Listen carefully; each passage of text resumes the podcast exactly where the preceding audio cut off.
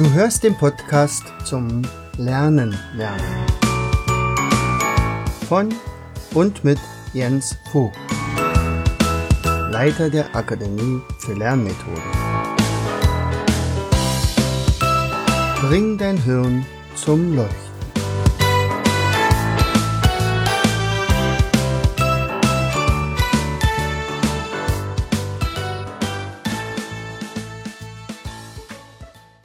Herzlich willkommen zu einer weiteren Folge zum Podcast Bring dein Hirn zum Laufen.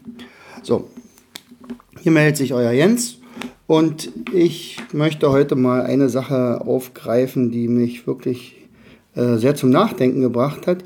Und zwar war ich vor kurzem bei einem Seminar bei Jürgen Höller. Ähm, ja, Mr. Chica. so, aber ähm, bestimmte Sachen sind da wirklich toll. Äh, die da auch angesprochen werden. Also wenn es zum Beispiel darum geht, ähm, ähm, ja, alte Gewohnheiten zu überleben. So, und äh, er sprach da von der Kuverti-Sache. Also Kuverti, was, was soll das heißen? Kuverti, vielleicht hast du es ja schon mal gehört. Also, wenn du auf deine Tastatur guckst, dann hast du dort oben links oben Q, W, E, R, T und dann kommt allerdings bei uns ein Z. In Amerika ist es ein Y. Und jetzt ist die Frage, äh, warum hat man das gemacht? Nicht? Also man könnte doch A, B, C, D, E, F, G machen. Oder man könnte sagen, okay, die wichtigsten ähm, Buchstaben, also Verbindungen zum Beispiel nebeneinander, dass es möglichst schnell geht.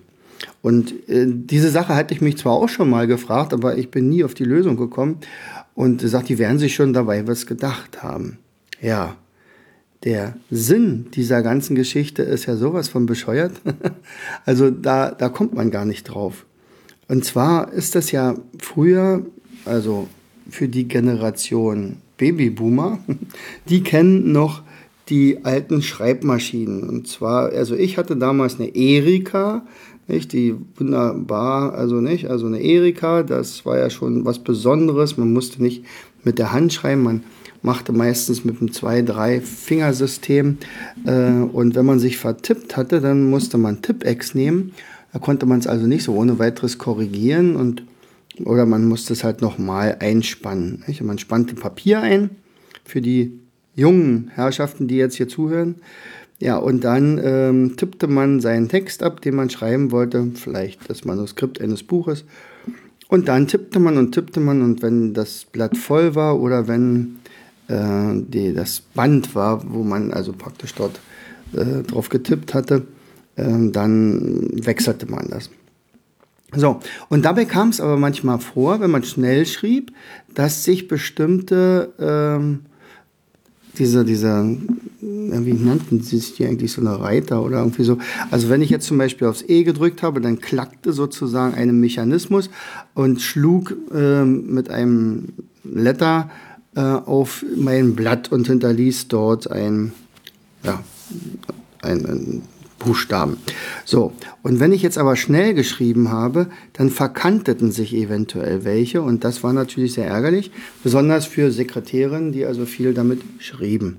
So, und da kam der Erfinder von der Schreibmaschine oder jedenfalls der Weiterentwickler der, der Schreibmaschine darauf, dass man also Buchstaben, die möglichst häufig benutzt werden, aber in, ganz in der Nähe sind, eigentlich eben nicht mehr in die Nähe nehmen und also ER und so weiter, die berührten sich sozusagen nicht, aber Q und U zum Beispiel hätte man ja auch nebeneinander legen können und das hätte sich vielleicht verklemmt. Und, und dann kam also, kam man auf diese geniale Idee, damals war sie genial, dass man also die Buchstaben auf diese Art und Weise äh, dort auf diese Tastatur legt. So. Und nun hat man diese Tastatur genommen und das für den Computer genommen. Aber beim Computer bewegt sich ja kein Mechanismus mehr. Und da hätte man spätestens dort ja das verändern können. Nun war es aber so, dass man ja zu Anfang gar nicht dachte, dass dort eventuell so viele Leute so einen Computer haben würden.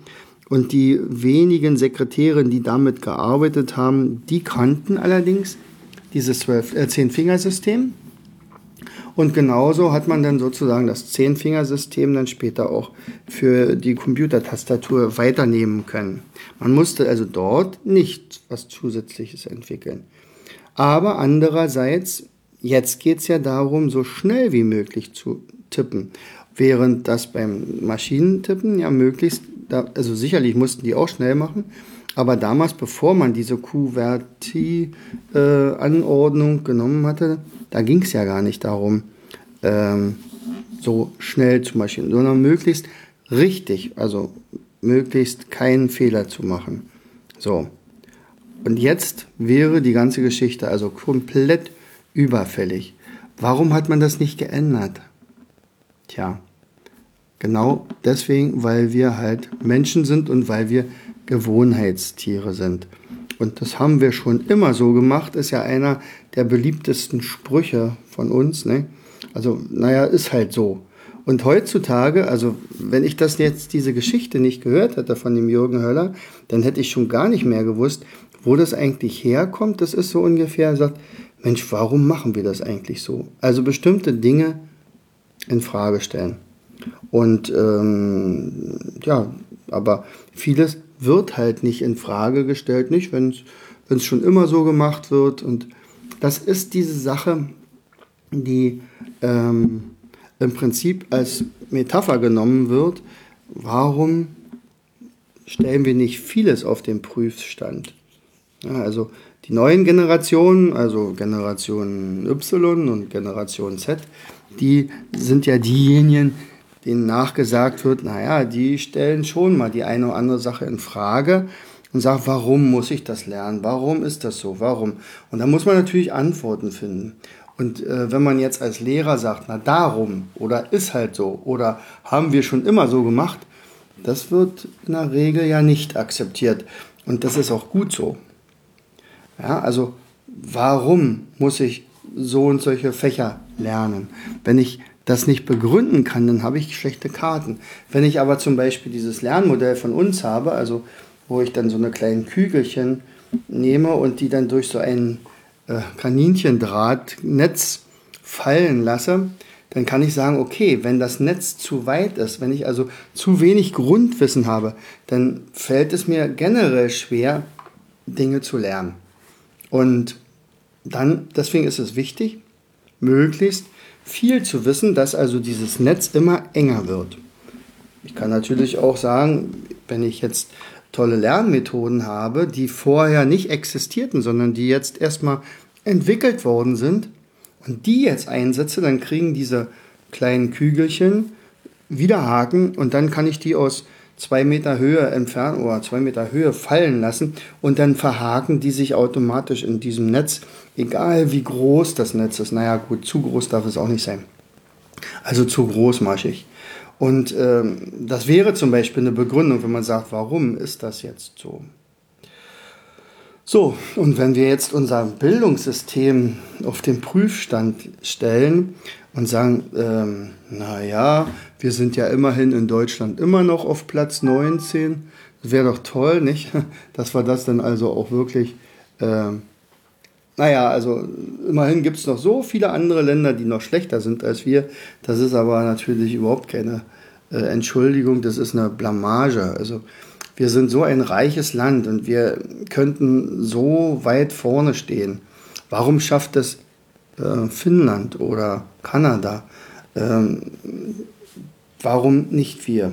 Ja, man hat so das Gefühl, weil wir es schon immer so gemacht haben und da nichts mehr geändert haben. Unser Schulsystem ist so aufgebaut, jedenfalls sagen wir mal unsere Ausbildung unserer Lehrer ist so aufgebaut, dass wir Experten für ja, Fächer ausbilden. Nicht Lernexperten, nicht Lehrexperten. Also die kriegen nicht die besten Lernmethoden an die Hand, sondern äh, wer, wer steckt denn in den Unis? In den Unis stecken, äh, naja, sagen wir mal, betagte, vorsichtig ausgedrückt, betagte Universitätsprofessoren, die schon mal was davon gehört haben, dass also irgendwie bestimmte Studien existieren und dass bestimmte neue Lehrmethoden möglich wären, davon aber gar nicht so viel wissen wollen, weil das haben sie schon immer so gemacht. Und äh, demzufolge ist die Ausbildung in Sachen Methodik relativ stiefmütterlich. Und das betrifft viele, viele Unis. Das ist jetzt nicht eine spezielle Uni, wo man sagt, naja, warum ist das bei euch so schlecht? Dann würde die nämlich gar keine äh, Anmeldungen mehr kriegen. Äh, nein, das ist fast in allen so. Und dann kommt ja noch was dazu. Es ist ja teilweise sogar noch schlechter geworden, weil nämlich ähm, die, die Lehrer, die angehenden Lehrer, erst sehr spät mit Kindern oder mit den Schülern in Kontakt treten. Teilweise äh, erst im fünften Semester, nee, nicht im fünften Semester, im fünften Studienjahr. Also, oder erst in der Referendarzeit. Das ist also echt ein Wahnsinn, äh, wie man damit umgeht. Was bedeutet das? Das bedeutet, wenn ich also keine ordentliche Ausbildung in Methode kriege, dann wie unterrichte ich denn dann? Ja, ich unterrichte so, wie ich damals gelernt habe. Oder wie das meine Lehrer mir beigebracht haben. Ja, und ich habe es ja gelernt. Irgendwie habe ich es gelernt. Na gut, dann ist das halt so. Das war schon immer so. Und wie haben die es gelernt? Wie, das, wie die das von ihren Lehrern gelernt haben. Und wenn man wirklich zurückrechnet, dann könnte man sagen, naja, also im groben, auch mit einigen Veränderungen natürlich, unterrichten wir Lehrer heute noch so wie damals der alte Fritz in Preußen das so sich ausgedacht hat. Ja. Und warum hat er überhaupt das Schulsystem eingeführt? Naja, er brauchte Soldaten. Er brauchte jede Menge ausgebildete Soldaten, die aber Befehlsempfänger waren. Also die, ähm, ja, also bestimmte Vorgaben kriegen, nicht unbedingt denken mussten, sondern die mussten was wissen und damit ist gut. So, und das ist schon immer so und das war so und das kriegst du jetzt gelehrt und das ist gut. Vorher gab es gar keine Schule, jetzt sei froh, dass es Schule gibt und ja, und nach und nach haben sich natürlich auch die Lehrer geändert, aber sind ein bisschen moderner geworden, aber das System an sich ist extrem, ganz extrem veraltet. Also und so starr, dass man manchmal schon, naja, so ein bisschen äh, deprimiert sein könnte, wenn man nicht ein paar Ideen und ein paar Visionen hat. Ja, also Kuverti sind längst überholt. Jeder weiß, dass unser Schulsystem längst überholt ist. Dass, äh, wenn da nicht dramatisch in den nächsten Jahren was sich verändert, wir also lange nicht diesen Platz 19 halten werden, sondern wir weiter abrutschen und alle anderen Länder uns irgendwie dann überholen werden. Und dann, dann stehen wir wirklich blöd da, weil äh, Deutschland ist schon nicht mehr Exportweltmeister, das sind mittlerweile die, die Chinesen, nachdem sie sich geöffnet haben. Ähm, wir machen noch sehr viel über Export und äh, Made in Germany ist immer noch ein Qualitätszeichen. Aber wenn die Absolventen unserer Schulen in Zukunft nicht mehr das bringen, was sie früher mal gebracht haben, äh, nicht mehr so zuverlässig sind, nicht, also unsere berühmte Generation Y oder Z, ähm, die nur noch hinterfragen, aber teilweise auch gar nicht mehr äh, dann den Willen haben, weiß ich, oder in den Ehrgeiz, eine entsprechende Karriere einzuführen oder, oder auf, auf äh, Gründlichkeit, Ordnung, Pünktlichkeit und so weiter zu achten, ähm, dann wird es für uns schwer, konkurrenzfähig zu bleiben, denn die anderen ziehen nach. Ich habe mal gelesen, äh, beispielsweise, wir hängen schon mächtig zurück in Sachen Digitalisierung. Also nicht, dass wir nicht genug Computer unterwegs haben und dass unsere Kinder und Jugendlichen nicht genug Handys haben, aber im Breitband, äh, äh, ja, in der Breitbandausrüstung in Deutschland, da sind wir mittlerweile hinter Rumänien zurückgerutscht auf Platz 40 oder so. Es ist doch ein Wahnsinn. Wo soll das hinführen? Also es muss was passieren. Absolut muss was passieren. Kuverti ist eine Metapher, aber äh, viele, viele Sachen sollten wir wirklich hinterfragen. Und ähm, ja, wir sind ja dabei. Deswegen wird unsere Ausbildung für die Trainer, also Learn-to-Learn-Trainer, umso wichtiger. Äh, und diese Learn-to-Learn-Trainer, die möchte ich ja dahingehend ausbilden, dass die in vielen, vielen Branchen unterwegs sein können. Unter anderem natürlich auch die sogenannten Quereinsteiger. Ja, Quereinsteiger ist auch so ein Thema. Also, ich hatte heute einen Anruf von einem Quereinsteiger und war total begeistert. Der hat gefragt, also ja, er möchte jetzt unbedingt äh, in die Bildung und, und möchte sich fortbilden, aber ihm ist ziemlich klar, also einerseits möchte er, ist das schon eine Weile her, wo er mal eine Ausbildung hatte, er ist nicht als Lehrer ausgebildet worden, aber er möchte unbedingt eine sehr, sehr gute Methodik haben. Und ihm wurde gesagt, also bei uns könnte er die finden. Und deswegen möchte er unbedingt ähm, an einem Seminar teilnehmen. Was wäre denn so meine Empfehlung? Welches Seminar käme denn da am ersten in Frage? Und da hatte ich dann die erste Idee, habe dann gesagt, Potenzialseminar. Also Potenzialseminar, da kriegt man im Prinzip einen Rundumschlag von allen möglichen Methoden, die wir dann zeigen.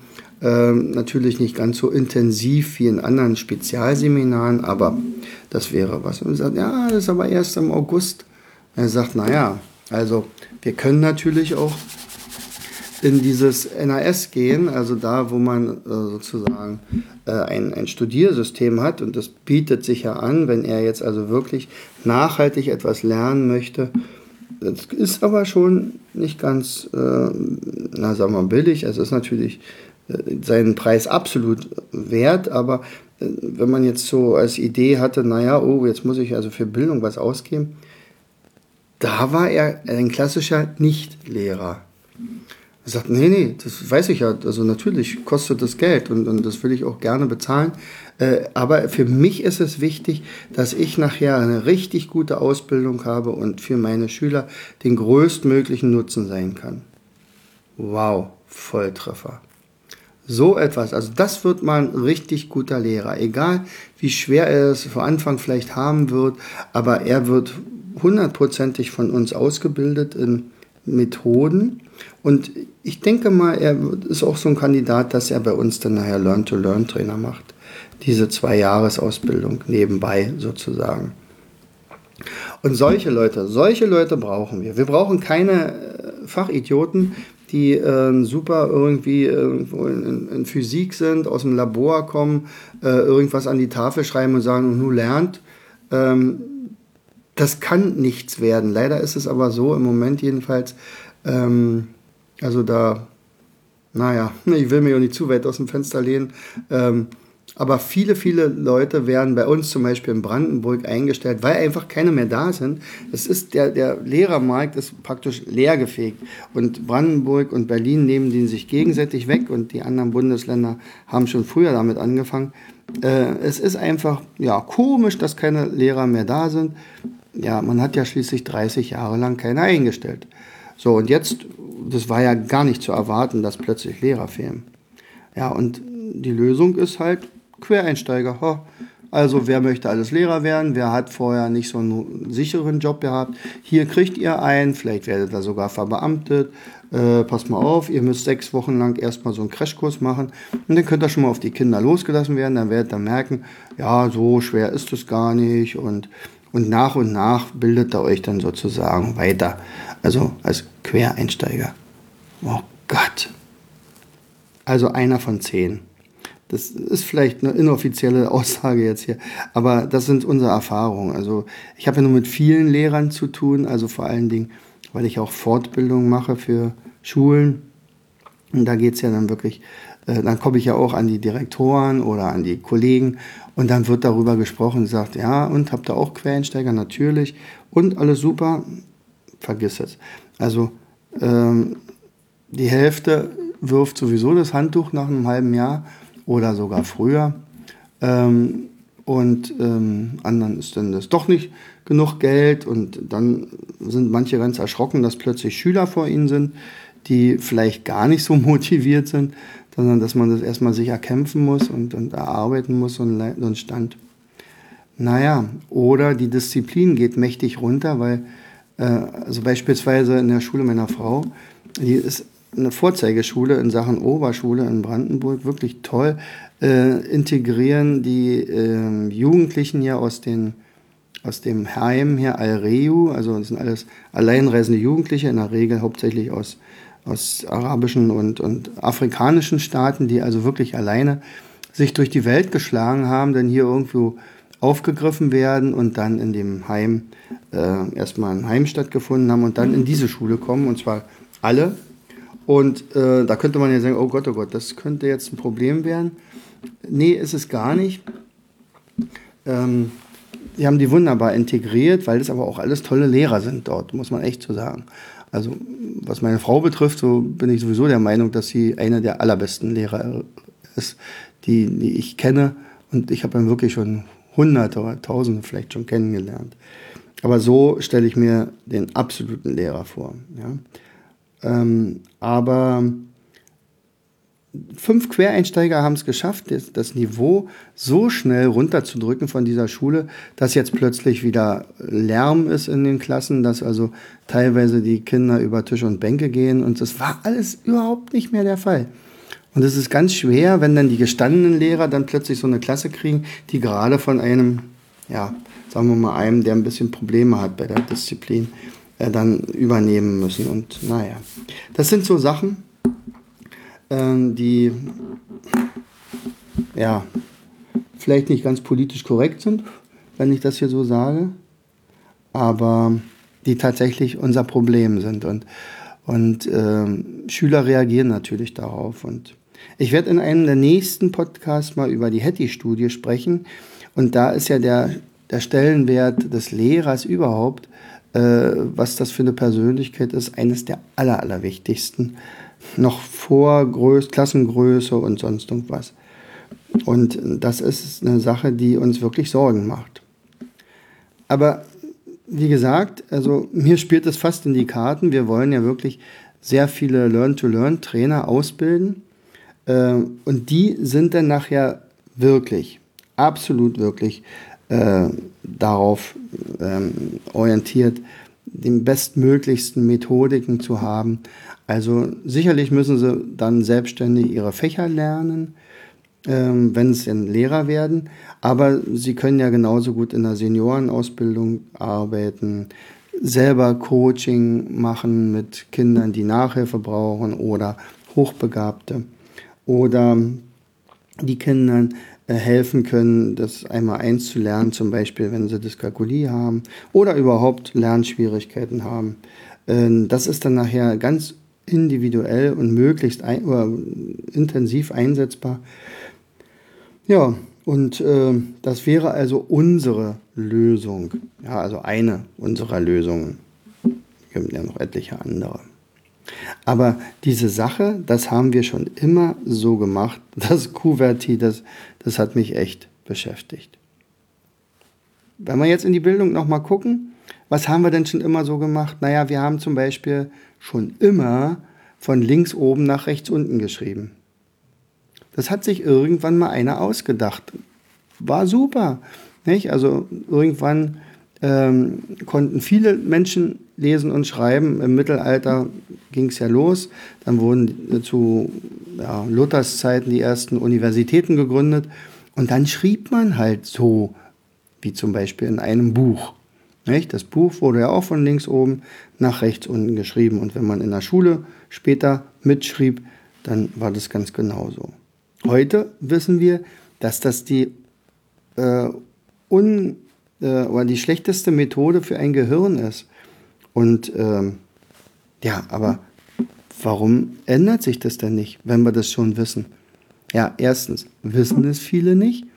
Und zweitens ist es eine Sache der Gewohnheit, nicht? Das haben wir schon immer so gemacht. Warum soll ich mich jetzt ändern? Ich mache seit 30 Jahren diesen Unterricht. Seit 30 Jahren schreibe ich mir sowas auf. Und jetzt sollen meine Schüler plötzlich ganz anders schreiben? Das ist doch bescheuert. Nein, das mache ich nicht. Ja, und die Schüler, ja, je länger ihre Schulkarriere dauert, desto schwieriger ist es auch bei ihnen, solche Sachen dann plötzlich einzuführen, wie beispielsweise Mindmapping. Und ähm, also ich habe ja meine Erfahrung, nicht? Also wo, wenn, ich habe ja zum Beispiel, als ich im, im BESCO im Gymnasium war, da haben wir, ähm, ja, also beispielsweise, ähm, da haben wir äh, in allen Fächern, in allen Klassen, die ich mein, wo ich unterrichtet hatte mit Mindmaps begonnen. Ich war ja dann Mr. Mindmap. Natürlich habe ich nicht nur Mindmaps gemacht. Manche hatten vielleicht das Gefühl, dass es so gewesen wäre, aber ähm, in der 12. Klasse war es am schwersten, weil die waren das schon gewöhnt, einfach so zu schreiben, und zwar seit, seit zwölf Jahren. Bei der fünften Klasse war es ganz easy, bei der siebten Klasse war es leicht. Äh, bei der achten Klasse, naja, ein bisschen schwerer. Neunte Klasse wurde es noch ein bisschen schwerer. Zehnte Klasse hatte ich schon ein paar Probleme. Und ähm, in der zwölften Klasse haben sich auch nicht alle drauf eingelassen. Die, die sich drauf eingelassen haben, natürlich total von profitiert, weil die haben sehr viel Zeit gespart, haben gemerkt, oh, das lernt sich ja wirklich super und so weiter. Und dann konnten wir natürlich auch andere Methoden einsetzen, die dann ebenfalls funktioniert haben. Das ist zum Beispiel ein, also als ein einziges Beispiel. Ähm, ich bin ja jetzt an eine Schule gekommen, wo, also die von, von einer anderen Sache finanziert wird, also nicht vom Kreis. Und da ist die Ausstattung recht schlecht. Also wir haben ganz schlechtes Internet und das fehlt mir tatsächlich, weil ich das von meinem Gymnasium gewöhnt war. Ähm, aber es geht natürlich trotzdem und ähm, da spielt es nicht so die große Rolle, äh, wie die Ausstattung ist. Äh, dort Hetty ist die, dieser der Faktor auch relativ niedrig, aber ähm, hier ähm, ist, ist es ähnlich, nicht? Also wenn ich in den 10. Klassen etwas anfange, die ich vorher noch nicht im Unterricht hatte, dann tun die sich auch wieder schwer. So. Also, das haben wir schon immer so gemacht. Das ist ja wie so eine Art Krankheit. Nicht? Oder das weiß ich schon. Oder ich, ich erkläre es einem Kollegen, er sagt, Mensch, ja, irgendwie klappt das nicht mit dem Lernen, die haben keinen Bock, die sind nicht motiviert. Er sagt dann, versuch's doch mal auf Visualisierung. Das lernen sie relativ schnell. Hm, naja, da müsste ich mir erstmal rein. Oder man sagt, ja, na klar, Mindmap, ja, ja, habe ich schon mal gehört, ja, ja, kenne ich schon. Und das ist ja auch so ein so eine Krankheit nicht, kenne ich schon. Kenne ich schon heißt, werde ich sowieso nicht machen. Ja, und ja, also was wir brauchen ist ähm, Leute, die praktisch aus der aus, out of the box denken, also auch mal so was für anderes machen, etwas anders, selber anders sein, ähm, auch mal ein bisschen, ja, ja, visionär sein oder, oder sagen, Mensch, ich mache mal ein bisschen was anderes, ich probiere mal was aus, auch wenn ich eventuell ähm, auf die Nase falle, kann ja durchaus sein, aber ich habe es dann probiert, ich habe es gemacht und, und wenn ich dann, falls ich hinfalle, dann stehe ich wieder auf und dann mache ich es nochmal und dann falle ich nochmal hin und dann stehe ich nochmal auf und irgendwann klappt es dann aber. Und ähm, ja, das sind so Sachen, die mich also im Moment so ein bisschen ja, anfuchsen und sagen, aber ich bin auf jeden Fall einer, der versucht, immer äh, raus aus der Box zu gehen, also immer zu gucken, wie könnte man etwas anders machen, was hat sich wirklich bewährt, wo, wo haben sich ähm, äh, Sachen, äh, also das muss ich dann natürlich nicht ändern. Ähm, oder wir machen das halt spielerischer oder wir verändern das so ein bisschen. Nicht? Also wir haben ja zum Beispiel auch dieses Patience-System verändert. Patience-System von Sebastian Leitner, coole Sache, viel besser als das so blöde Vokabeln pauken. Ähm, und dann hat es mir aber auch nicht gereicht. Er sagt, naja, irgendwie sieht das immer noch so ein bisschen nach Lernen aus. Das funktioniert in jedem Fall, aber ähm, naja, aber am Ende äh, haben wir ein Spiel draus gemacht, also unsere Lernrallye. Und jetzt sind es plötzlich Kinder, die sagen, oh, ich, ich, also ich bin ja jetzt fast durch, 20 Vokabeln habe ich jetzt gemacht, oder also die Wortkombination. Ach, ich mache noch 10 oder ich mache noch was oder das ist unglaublich, was dabei passieren kann. Und das Potenzial unserer Kinder, und egal in welchem Alter, ist so gigantisch. Ja, und genau das, vielleicht als kleine Anregung für dich, ähm, überleg doch mal, wo wir schon ein paar Sachen haben, die sich einfach eingeschliffen haben, wo wir sagen, das habe ich schon immer so gemacht und so ist es halt. Nicht? Also so eine Ansicht eines Bauern. er sagt, okay, das, ich habe schon immer so angebaut und wow, jetzt kommst du mit deinen neumodischen Sachen und willst jetzt mal die Welt revolutionieren. Nee, das lassen wir mal schön so, das bleibt so. Und das war schon immer so. Und vielleicht findest du ja ein paar Sachen, wo man sagt, Mensch, stell es mal auf den, auf den Prüfstand, ob man da nicht ein bisschen was ändern kann. Und ich würde mich natürlich sehr freuen, wenn du mich vielleicht auch mal kontaktierst, einfach mal anrufst, also unsere Telefonnummer 03361 57 188 äh, und sagst, Mensch, okay, na bitte, da, da, ruft ja jetzt schon einer an. Ich bin ja verrückt. so, also äh, ich, ich wünsche dir auf jeden Fall viel Spaß äh, beim Überlegen. Herzlichst, dein Jens.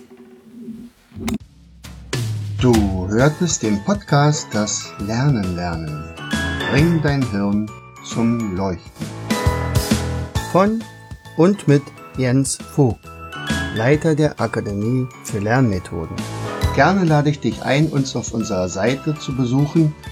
Klicke einfach auf www.afl-jv.de.